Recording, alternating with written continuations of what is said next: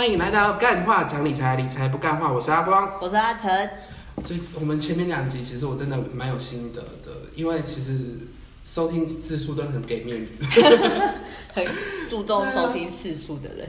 没办法，没有重点就是就是我们访问的人之间他的故事有多少人被就是听到，我觉得很重要。嗯，因为其实每个人身上的故事都很值得别人去学习。真的，对啊，而且你会，而且有时候你会说这个世界很大，然后你有很多个角度可以去看这样子。我真的觉得听别人故事还蛮有趣的。对，虽然我这辈子可能当不了业务，不能当惯行，但是我可以知道哦，原来他的出发点是这样。嗯嗯嗯，嗯，然后我们这次啊，我们就是也是来到讲是邀请到一个很有爱的一个创业家，以爱出发的这种创业家，我欢迎我们的玉维，他是我们贝贝课时的老板，什么是贝贝克时，他做什么的、啊？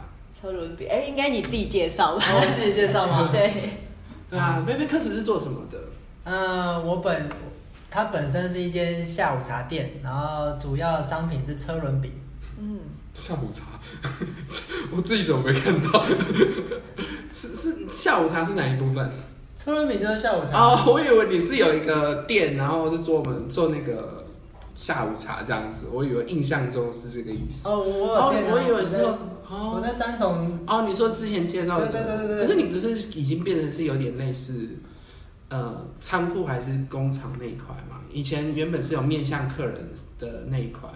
你我我我从我二零一六年创业，嗯就是开一整家店啊，然后有座位的，嗯然后开了三年，是是开了三年之后刚好租约到期，所以我就转转型，现在变成是跑活动接 case 的模式。嗯，为什么不继续开呢？因为我我接 case 我的收入跟以前一样，或者是更好，可是我的零支零支出，哦，就是我用店面啊、仓库啊、人事这样子。哇塞，那所以现在是因为没有像以前那种传统思维，我一定要租一间店，然后一定要开一间餐厅这样子。是你觉得是因为时代的转变，所以刚好搭上这个浪潮吗？嗯，我觉得不是时代转变，我觉得是我个人的特质，哦因为我本身是创作者，然后在哦的天赋里面测验，然后我很不喜欢在那边固定的感觉，啊，对对对，所以就刚好那个，哎，那刚好时机点又那时候我还没接触那个理财单位，嗯然后我是把它店收起来，我才有时间去上课的。嗯所以如果我今天没有把店收起来，我这一两年根本就不会学理财。所以这一切都是因是际会。对对对对对。可是你当你决定要把店收起来的那一瞬间，你是非常有自信嘛？因为可能就会没有稳定的收入来源呢。嗯，不会，因为我接活动的收入来源更棒。因为你看平常我在那边贩售嘛，可能一颗车轮饼三十块、二十块、二十五块。嗯。可是我接活动是一个一个 case，可能是呃中午十点到下午四点，嗯。我只需要做六个小时，但是我拿到的客人给我的费用是两万块到三万块，哦，就时间单做一天就可以赚我开店十天，可能十天。我觉得这真的是一个很聪明的转型，而且就是你的业务上的任何成本都降低了，可是你获得的收入是更丰厚的。对。所以在二零一六年开始的同时，除了店面这样子，你同时有在就是呃发展就是接活动这一块吗？一开始没有，一开始就是很单纯的，那后来是因为有名气才可以这样子。啊名气没名气不能这样，没有名气不会有人来找我。我们先来谈谈玉我一开始为什么会想要开车轮饼店好了。好，嗯，一开始是基于什么原因让你开启想要开车轮饼店这件事？嗯，那应该要先从为什么要创业开始说。那那是因为我在二零一三年有去纽西兰打工度假，嗯，然后待了一年的时间啊，然后去享受了那个西方人，对啊，有些人算西方，他们的是是是思想文化是西方观念，对，长相也是。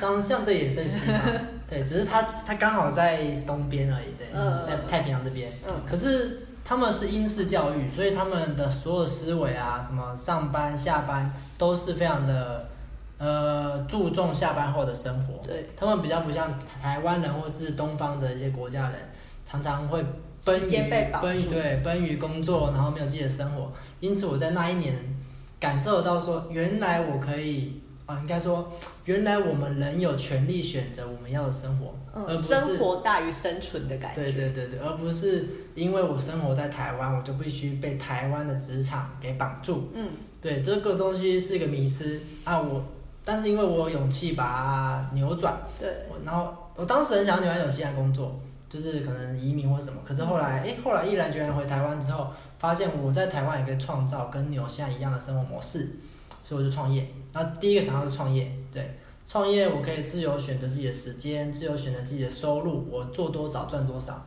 这是一个最自弹性的。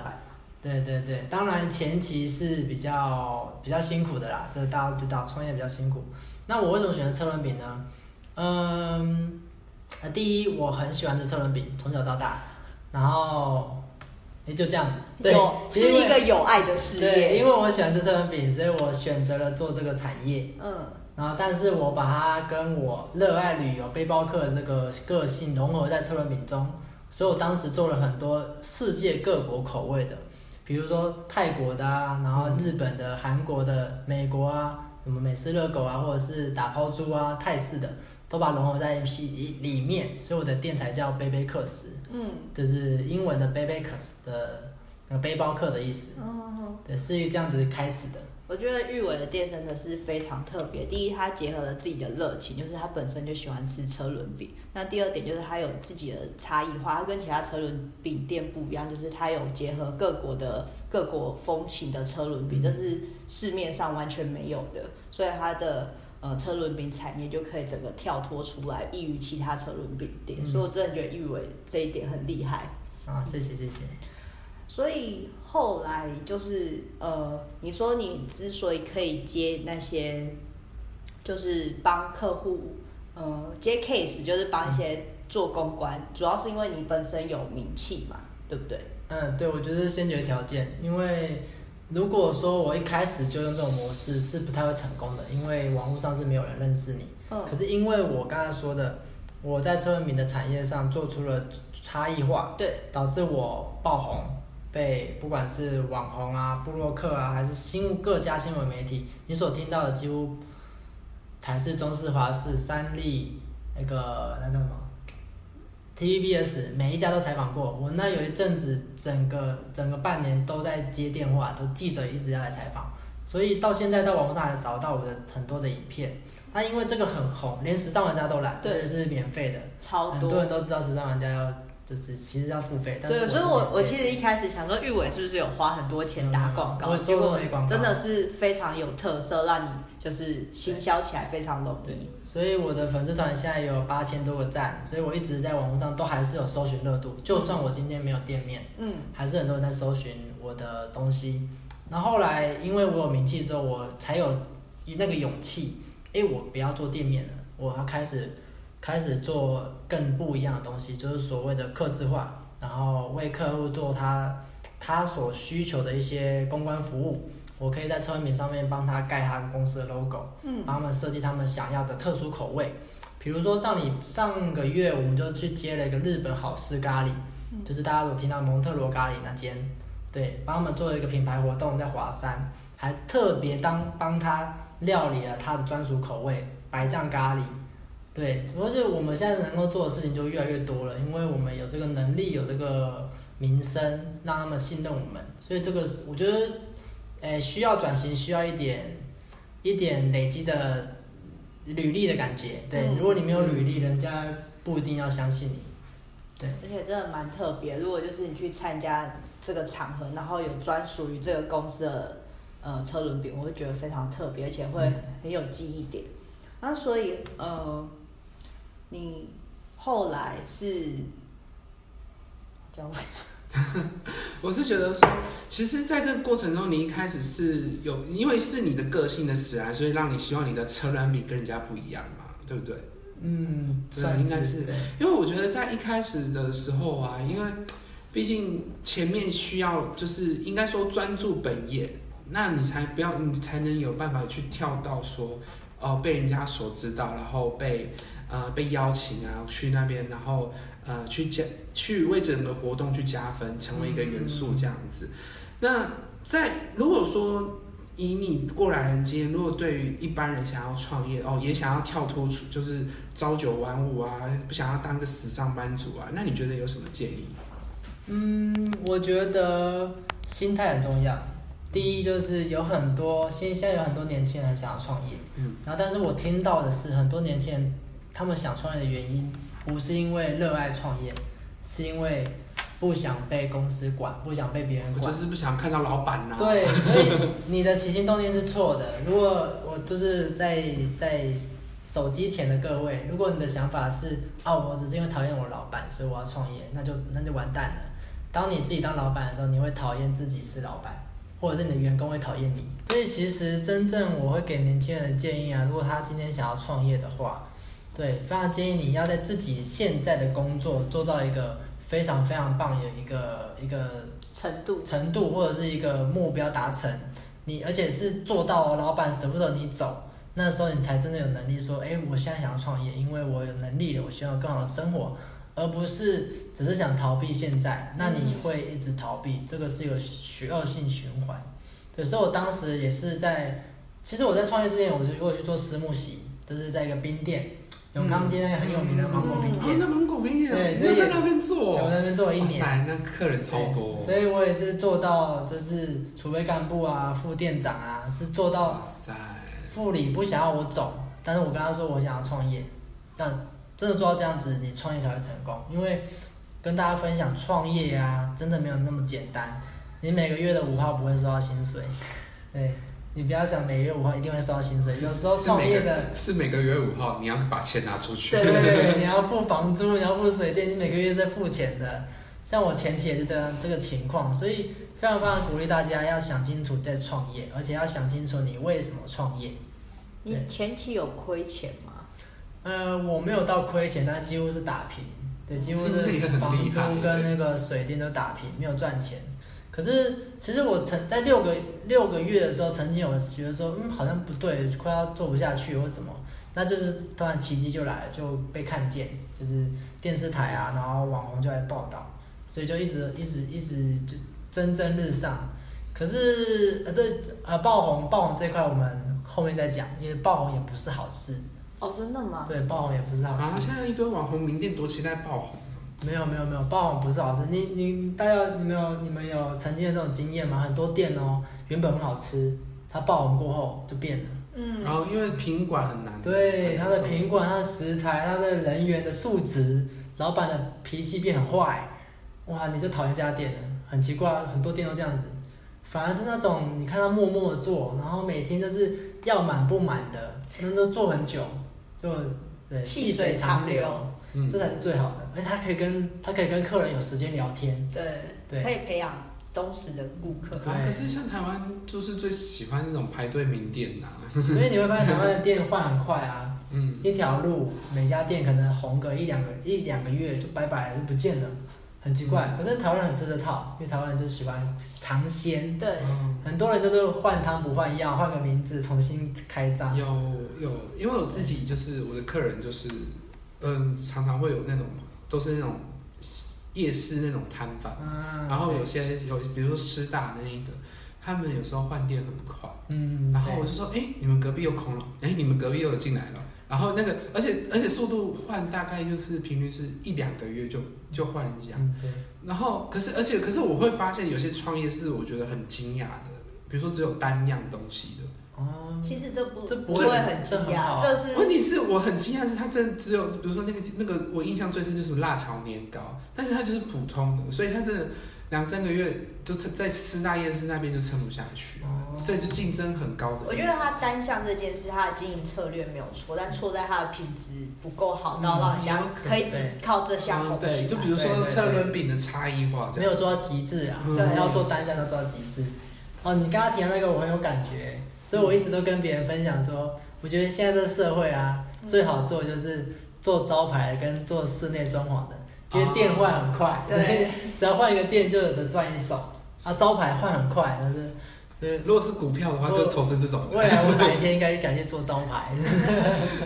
所以当时爆红，你呃有经历了什么？然后你是怎么调整你的心态？我那时候爆红哦，很多电视台报报道啊，尤其时尚玩家报道，那个是报道完哦，你隔天会接到大量的电话，都是都是什么电话？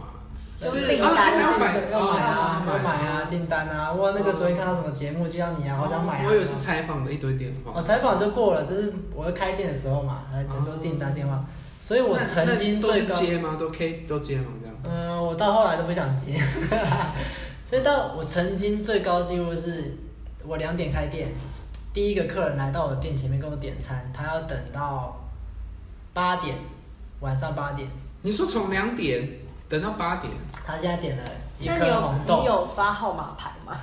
呃，我会给客人号码，可是这样子他真的等得下去？到时时间到，他还人还在吗？八，对啊我两点到八他八点再拿，八点再拿，那如果他不他是住附近的，不是？要先付钱啊，先付钱。他不是住附近的，不是？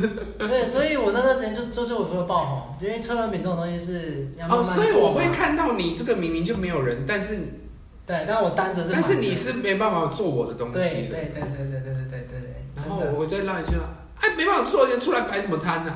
会不会生生气到这样？这就是 OK 啊，有曾经有这种客人，我就很生气，嗯我就不想接。他就说然后两点来点嘛，我就说要等要等要等的话，要等多久？就等到七百七点八点。他说那我不要了，如果然后我现在付给我付你钱跟你买，如果八点我没来你就丢掉吧。我就很非常没送，我说那我可是那我不要还蛮阿。莎里的啊，那我就如果没来就 就丢了吧。没有，你要想你今天是老，你现在是其实对食物的不你是尊重。消费者，你的想法，但是我是老板，我的想法是，那你干嘛点浪费食物？哦你不想等就算了，就还是我觉得和蔼可亲的时候，那时间快，如果快到我再过去这样嘛，也好像也不太好。呃，可以啊，可以啊，你可以打电话来啊。他的他的意思是他不尊重他的车轮。对不尊重我的车因为这轮。两点等到八点是我也可能会我觉得这想一想，这有点像是这是你对待你作品的态度。对有点艺就是都是你的小孩，就是你怎么可以这样嫌弃我的产品？而且我并没有让客人要在现场等我到八点，对可以回家，你可以去逛街啊，你可以再来而已。对，所以我我但是我都这样回客人，我是一个很直爽的老板，我都这样子，但是很少被客诉，很少被打枪。但是我的老板娘就不是，她就是一个她对人人好啊，然后要安抚客人的人。但是我不喜欢，我就是直话直说，你不想等不要买，你想等我尊重你，你也要尊重我。讲清楚，不要委屈双方重。点就是要讲清楚了，对所以我对方知知道就我做餐饮业一直都这样子，我之前在做冰店也是，我都很直爽，但是很奇怪哦，我的客人都不会客诉我，反而是那种对客人低声下气啊，不好意思，我们的公司规定这样子啊，客人越嚣张，嗯，你越低声下气越嚣张。你鼓励了他的行为。对，反而是我说，哎、不好意思，就是这样规定的，请这样子做，不然我们不要接受你的就是消费。不好意思，公司规定哦。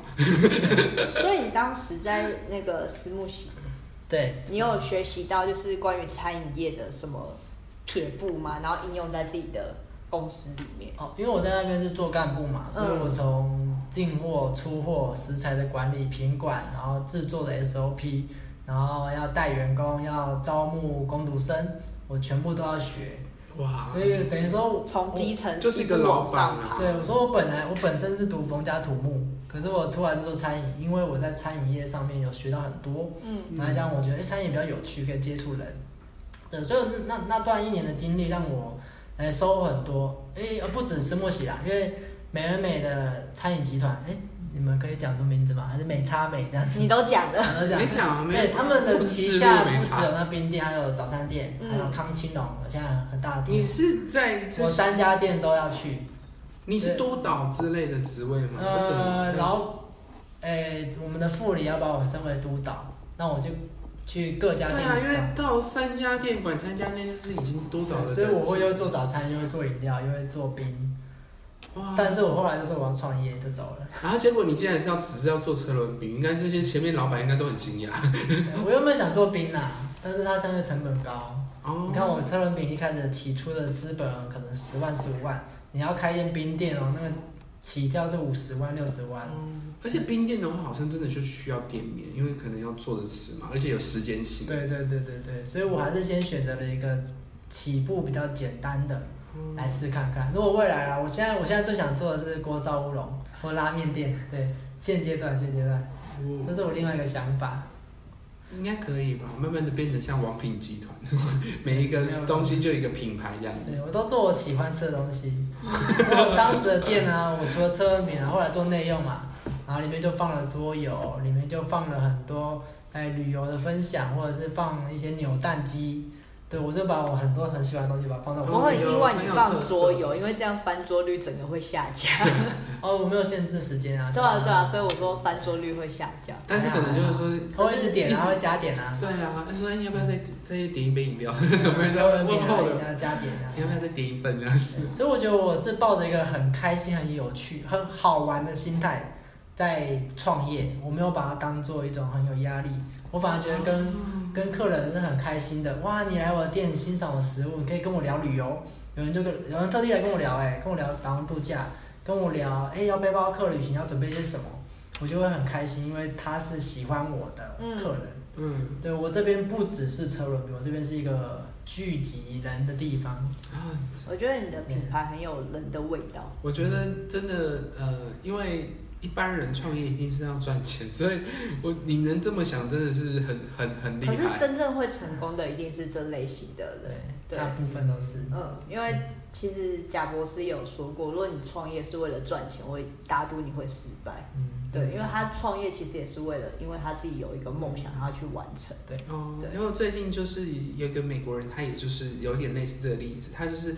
做了，他就是其实所有的，他其实就是变成有钱人。他可是他所有的起心动念，他只是说我要改变这个世界。嗯，对。一个他就是 Zappos，在美国是做那个卖鞋的一个网站，他只是卖鞋。然后后来他这个卖鞋的网站后来就是很高价卖给了某个人，就是可能拿到两三亿美金这样子。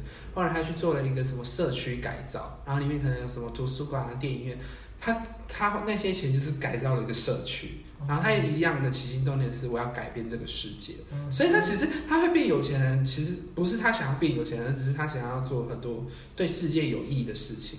对对对，变成这样，所以很很有趣。我觉得你应该也是那种。因为这个是记者在访问我的时候，我都说，其实我就在改变台湾的饮食文化。嗯。因为以前的车轮饼是没有内用的，大家都外带走外带走。我就会跟记者说，哎，为什么？Pancake 松饼，嗯，它在英国、法国是就是路边小吃，来到台湾变精品小吃，两百块、三百块。就是，那我就说车轮饼也可以变成精品小吃。就是台湾的文化比较第一节的感觉啊。嗯，没有啦，就是我就说，可能对台湾人对外面的文化会有一种，比如说什么西英西，就是英方那英国的东西就是高级下午茶。舶来品的。对啊。其实应该主要是就比较关。注在包装上面，你能不能把一个很旧的东西把它包装成精品，你就会跟别人有差异化。所以你后来就是有呃开始接企业，那你有没有接过什么特别有趣的企业，或者有特别什么特殊的经历可以跟我们分享？嗯，我好，我先讲比较小 case，再讲一个大咖的。好，小 case 可能像是玉山银行啊，他们信用卡就会。做他们的拍那个拍拍钱包，有一只兔子的，嗯，那种记者会啊，或者是一些，我们很多药厂找我们，就是在医学会办医学会，好意外，药厂炒车轮饼，真的很多药，因为因为药厂他们药厂业务，他们很需要去去拉拢医生的关系，嗯，所以在那种大型展览厅啊，然后很多医生上千个医生要来看展的时候，那些药厂啊，不管是你常听到的。武田啊，或者是一些很有名的那些大药厂，他们都会需要我们这些小吃去做公关品，去发放给那些医生吃，然后医生吃的很伴手礼，对对对对对。那因为医生一般年纪都比较大一点点嘛，所以他们很喜欢台湾这种车轮饼，是特别童年的味道。所以车轮饼上面盖着武田药厂的。干脏，然后吃进医生嘴巴里，医生他就觉得说，哇，我征服了医生啊，征服了医生的胃。哦，就是对啊，你吃进去会记得我这样。对，那些业务就很开心啊，医生医生多吃一点啊，这是我们特别找来的这样子，对所以特别很有趣哦，我们很多药厂找我们，对，这个是很奇怪的文化，但是很好玩。然后再来更有趣的是，因为我后来名气做到，嗯，更多人认识我们，所以连外交部观光局。他在前两年都找我们去德国的法兰克福去做一个国际的展，叫 IMAX 展，嗯那是国际旅展世界四大展之一。嗯然后去那边的台湾馆，为台湾馆做那个小吃的推广，嗯有点像他们特地要带一个台湾食物到德国去，嗯，要让全世界人来吃台湾的食物。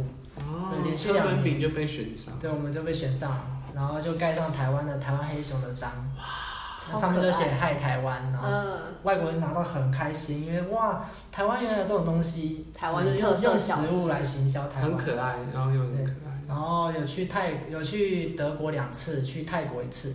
去年的、去年六月去泰国曼谷，对，也是一样是那种观光局邀请的。嗯，哇，对，这是目前做到最大的 case 啦。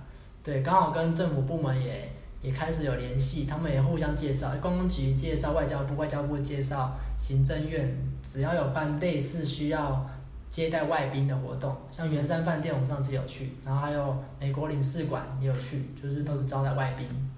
嗯，对，所以这是我觉得很棒啊，在我没我自己也没想到车米可以做到行销行销台湾，对啊全球哎，一开始一开始怎么会想到？就是说我还可以做到国外去？应该没有人想得到啦。对，所以一开始我父亲是蛮不看好我的，他觉得做个车轮饼一个一个十块二十块的东西，呃可我一开始我一开始车轮饼定价是三十块，所以在四年前很多人都打枪我说啊那么贵，人家一颗十块你卖一因为他就会跟你那种路边摊的那种车轮比比啊。他会比较，但是过了时过境迁这三年，大家都觉得很正常，你里面有肉，里面有菜，里面有对啊，而且就是口味又卖30块很多，然后馅料又很足，就是当然不能跟那种十块那种便宜的比这样的。所以我成功改变了台湾人的思维，真这是我很，开心的事。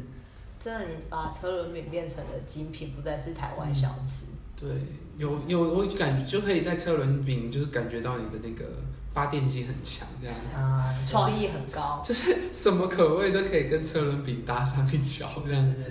因为上次上一次我还想说，就带我家人去找他，然后想说要吃他以前，因为我吃过嘛，想说吃他以前的口味，因为介绍，结果他到的只有两只有咖喱，然后我一一开始觉得啊咖喱跟这搭吗？没想到哎、还真的有 对，真的有意外的风味这样子。哦，那场就是一个好事咖喱的合作场。对对对，哦就觉得是一个很神奇，而且就是会很很就是除了客之外，还会搭配厂商的一些特色，有没有？我帮他。也在帮我这样子，那就会我帮他的同时，就会让厂商就很其他厂商说，哦，原来你可以帮我做这些很多加分的事克情，制化的。对对对，就是有种鱼帮水，水帮鱼这样子，而不是单纯哦，我们只是合作哦，我只是来这边摆摊，那不一样。嗯，而是他是真的可以去让呃主办方是能获得到他想要的效果，这样子，就是比如说业务跟医生这样的这样子的关系这样子，而且他也可能去帮台湾加分啊，不是就是哦我只是来冲名气，而是我是来 buff，台湾对，为台湾把加油这样子。哇，哦好厉害哦过讲过讲过讲过讲过讲。可是可是真的都一切都是有点误打误撞，对对对，你误打误撞你，就是到现在走过来就觉得，哎、我怎么？都不知道怎么红的。对，不小心做对了一些事情，这样。所以还是会就是说努力，然后你才会有幸运这样子嘛。嗯，我认同，我认同这这句话。嗯嗯嗯付出者收获。嗯。所以在这样子的过程中啊，你你你会觉得说，呃，有有什么过程中有什么时候想要放弃吗？没有。嗯，哦，我想放弃的点不是车轮饼，是跟伴侣一起创业。啊，对，不是常说夫妻同心，其利断金，那如果夫妻不同心，就啊，就是被金打。所以其实过程中跟伴侣一起创业啊，不管未来各位如果要跟伴侣啊、跟朋友、跟家人创业，都一定要特别注意，因为非常容易吵架，这是真实真真那你们实的。有经历什么事情是你们吵架的点？后来怎么解决的？就很多时候，有时候我的想法跟现在想法有落差的时候，或者是我们在服务上有不一样的呃条件啊，或者是不一样的立场的时候，就会吵架。然后吵架之后呢，如果谁也不让谁，那就是就是吵到离家出走啊，或者是晚上就晚上就跑到河堤不回家，这都这些都发生过。对，曾经想说干脆不要做啦，做这么辛苦干嘛？然后这些都有。吵架？对，还要吵架，那还不如各自去上班，对啊，就是各自不管各自的事情。对，所以这点真的很重要。对，所以一定后来啊，但后来这后来几年我们就很好了，因为我们开始懂得去分工，开始懂得去把信任对方，把对方的专长发挥到淋漓尽致。哎，我的专长就是做车轮饼，我的专长就是发想新菜单，我的专长就是跟跟客户去玩弄啊，或者是那个秀门面啊，去表演啊。那他的专长就是服务，然后沟通，然后让客户有很舒服的感觉，或者他很他的专长就是像我们 FB 的广那个广告啊、行销、图片啊，全部都他做的，影片都他做的。所以我们只要把分工做得好，而且彼此非常信任对方，不要去相互干涉的话，那整件事情就是加分的，反而会让这个品牌会越做越稳定。各司其职。对对对，不要去互相去，一定要控制对方。真的，因为我真的看过太多那种夫妻一起开店，然后都是 有时候跟当客人也很尴尬，进去然后两个人在吵架，然后虽然两个人还是手在那边动，但是看到老板或者老板娘的刀在那边剁剁都很恐怖，你知道吗？他们嘴巴在那边吵，然后客人刀下一秒在哪里？对，然后客人想说，我呃我要不要晚点再来，还是再找别人下？对啊，所以你创业大概多久之后得到你的第一桶金？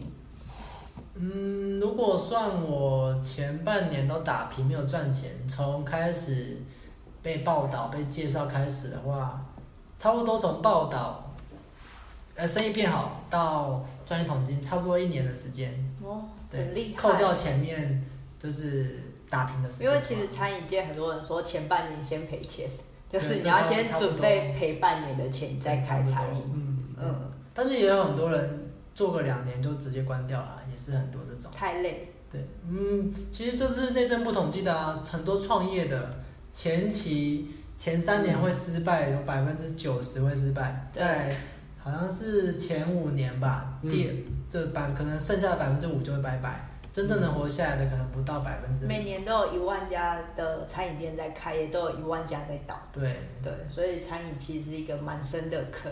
嗯嗯。就是好像什么三年站稳脚跟，然后五年五年立根，然后什么什么的，就是至少是都还蛮久的。对对，所以创业这件事情，你觉得有什么方法可以让它成功率增加吗？成功率增加哦。对啊，你就是看在这一万名的份上，看救救这些店家。成功率增加。对啊，或者是说你觉得这一万家为什么会失败？如果想不出来的话，我们可以想想他怎么会失败。哦，我觉得这个蛮像刚才你们说的，如果他当初的想法只是赚钱，我如果只是想要赚的比我在外面打工多的话，那他失败率很高，因为他在过程中只要遇到困难、遇到障碍、遇到没生意，他就会在那边怨天尤人，觉得说为什么为什么别人开店都赚钱，我开店不赚钱？哎呀，对，那这是一个心态问题。去度假。我觉得其实很多餐饮界会失败的例子在于。嗯，他们可能可以煮出很好吃的东西，但他可能没有像玉伟一样有这么有特色，然后这么会行销。我觉得这是大多数餐饮业会失败的原因。真的，因为现在尤其是资讯爆炸，有时候你就是太多东西会去吸引那些客人的眼球或是注意力，然后反而就是说你要怎么在这些被跳脱出来这样子，然后你要吸引新客，然后你要同时留住旧客，都是一门很大的学问这样子，因为。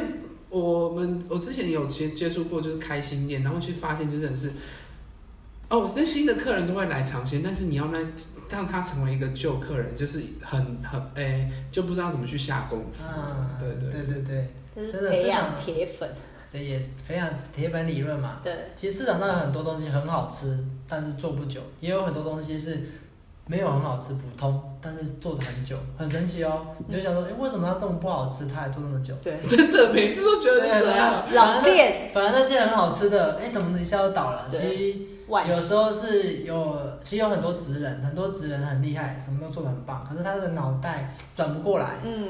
他可能不愿意跟人家合作，他不愿意跟这个商圈合作，他不愿意办活动。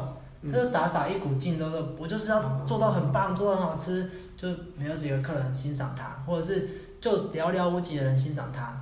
但真正厉害，能够把餐饮做久的老板，他要有全方面的去他的东西不见得最好，对他不用做到一百分，可能做到八十分、九十分就够了。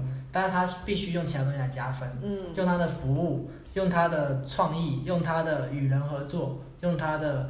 呃各种跟商圈去做一些连接，跟隔壁邻居啊，跟对面的饮料店啊做个扛拜。就是对合作对，你合作才有，现在已经不是强强联手竞，对，已经不是竞争年代了，是合作的对，年代，合作的年代。因为我之前就是我最近朋友才说，哦，他看了一个网络评价不错的某某烧肉，结果真的去了一之后，哦，他好后悔，对，超后悔的，雷爆了。对，因为我有听过，就是就是说，好像大概是只要一个，只要一你只要准备一个比一般还好的产品，然后再加上。呃，很不错的行销或包装，其实你就可以让你的产品卖出去，而不是一直要让你的产品或是那个服务要到一百分，你再推出去，那也没有必。就是他说你出推出去之后再边做边修，如果你真的对你的产品很很要求的话，哇，你说这个我有同感。对我当初就是边做边修，我刚开店的第一期的菜菜单，和我最后现在的完全已经截然不同了。你是说配方吗？配方完全都哎，不一样。配方改啦，里里面的食材都改了。我一开始做车品，现在去看啊，奇丑无比。你是说再回到奇二零一六年对，刚开店非常难吃，还做买一送一，所以人家买一千还送一千，你看多么多么傻的行销。你那时候这样做还可以每个月打平，很厉害耶。对，就是很神奇哦。你现在回头看，哦，好烂哦，怎么这么烂？可是你回去想一想，哎，没错啊，就是一股一股一股一股一气股气，你就是要赶快把它开起来，然后去应应应市场去做调整。头先洗下去，对，不要在那边在家里埋头苦干的，硬要弄到一个一百分的食材一百来开店。分的车轮，等你一百分出来开店，别人都已经先跑两年了。嗯，而且你又要再从，而且你那个其他东西也是要培养啊，什么口碑啊、名气啊、调整啊，那也是在从那边再继续啊，那不如就是同时有没有？对，反而一开始来的客人吃过最难吃的，哎然后到了三年，好吃啊！然后到了第三年还连续都来了，他说哇，老板你进步很多，很棒，啊 多好啊！而且有一种就是，哎，这家店好常推出新品哦。对，一直调整菜单，多棒啊！哎，真的，其实那种做吃的，你他一直推出新菜单，会有一种，我我会一直想去，哎，真的不知道为什么，会有一种，这就是限量的威力对。老板说哇，这个比上次的更好吃啊哦，OK，也也不一定限量，就是会有一种保持，让客人保持一种新鲜感。感对对对对对。对，所以就是那如果你在这做就是赚这么多的，就是现在已经钱应该比较有余了嘛？那你通常现在就是就是怎么分配你的资产对，就？是说你会怎么去理管理这笔财富这样？哦，我们进入主题了。啊，这跟刚刚开玩笑。诶、哦，所以很特别哦，我觉得这就是一个人生的一个一个机缘，就刚刚好在我刚刚说的第三年做转型嘛。嗯，那我刚好在那一年，我把店面收起来，开始做网络生意啊，或者做那种客制化，我就去接触了外面的一些财商单位，嗯然后开始去学习投资，哎、理财，先理我的财，然后再去做可能美股的投资啊、台股啊，或者是房地产啊这些，诶、各式各样的新尝试。嗯我反而是因为把那个店面我不用再固定到晚上八点，嗯，我才有这个时间去上课嘛。嗯，就很就是这么巧，就是如果我今天没有把那个店转型，我是不是就一直被困在那边？所以你这句话的意思是说，呃，哎，你你没有先把工作弄好，你就不要谈理财，嗯 不是这个意思啊，是就是会有一点，你必须要有时间学习啊。我觉得如果玉文想要表达是刚好因缘际会，就是他先呃停呃停止了固定这件事，他才有更多的时间去学习新知，嗯然后才能让自己往上爬，就踏入新另外一个领域。对对对对，就是你需要管理时间，那 或者你需是需要时间要弹性这样。你需要勇于去做一个选择，对你不能一直死守着那个很好的东西。对，嗯你如果不把一些东西放掉，你不会有新的东西进来。嗯，就有进有出。嗯对，就我就一般的那种有没有？我加班到八九点，你说我还要去上课，所以你目前那个资产配置的规划大约是怎么分布？可以跟我们的听众分享吗？我对，啊你学了这么多，你可以先不用讲的很清楚，大概你可以比如说比例啊，或者是丢在哪里这样。我现在大概，像我现在会把我的收入的大概百分之二十去存到那个一个美股账户，然后去让它做长期的资产配置对复利投资，嗯对嗯复利的稳定获利，然后大概会把收入的百分之二十到三十拿去做一些比较那个流动性诶快速的，可能是台股啊，可能是一些投资个股的美股里面或景气循环，那些是比较流动比较快的。嗯，对，然后剩下的百分之五十就是基本的一些生活开销啊，或者是呃其他工作上的一些支出，对，大概就这样子。那你在那个前面第一趴那边美股大概是投资什么标的？是现在的什么金牙股嘛？还是什么利息啊？还是什哦么，第第一瑞驰这种的？哦不，第一 part 就是美金保单啊，对，那个是香港的哎、一个。没有啊，你不是前面说你会那个投资美股吗？我说我第一 part 二十 part 那个、啊，嗯，对，就是美金保单，哦那是长期的六趴获利，然后那个那个那个钱就是会放着不会动的啦，它是要保本的保本的，然后可能到我退休就可能会哦，这是很长期的，对对对对哦对就是等于在退休金规划这对样。长期的。那我刚刚说的第二 part 二十到三十趴哦才是会去买一些呃景气循环或者是一些国家指数的，或者是 ETF，、或者是哎，当然你要去买特斯拉也可以啊，那这哦也是飙到不行飙到不行，对，那有点来不及啊。有麦当劳啊，一些优质的股票，哦或者是台股的一些不错的公司，是。对。那你现在的投资的这呃，就是学投资这个平平台啊，上课是你都是怎么去找的？还是有有什么可以推荐给大家的吗？哦，我现在上课的平台是轻易丰盛学院，它是一个我觉得非常佛系的一个理财单位啦，就是它对于我们想上课的学员非常的友善，而且你在里面不会有那种叫你去做很投机的事情，它反而是让我们这些小资族啊，可以稳扎稳打的去做一些小额投资，可是风险又相对来说很低，让你可以诶，在你还不太了解理财世界的时候，可以先去做一些尝试。而且会慢慢慢慢慢的赚回了一些不错的收益之后，你就会信心大增嘛。信心大增之后，你才会有更多资本可以去做更棒的案子，或比比如说我像后来去做房地产类的，可能投资自助洗啊，那也有一些同学会以前去做那个叫什么娃娃机店，还是做二房东，这些都是循序渐进的在学习中。嗯，对，我觉得我们人要按部就班来做啦，不要一下子想着要翻倍。有一句话嘛，你今天只有一百万的时候，你就想要赚二十八、三十八、四十八，或者是翻倍，嗯，可能要变两百万。但你今天如果一千万的时候，你就不会求翻倍，你只需要赚十趴，就比那个一百万的赚翻倍还要多了。嗯，对，所以累积本金才是王道。真的太有道理了。啊，这真的觉得这个这个老板真的太强了，对呃，超多东西可以全分享。能的。对，那我们就这边呢，其实非常谢谢玉伟。对，感谢玉伟今天的分享，无论是理财面还是创业面，相信大家一定都有收获很多。那我们今天节目就到这里，谢谢大家，拜拜拜。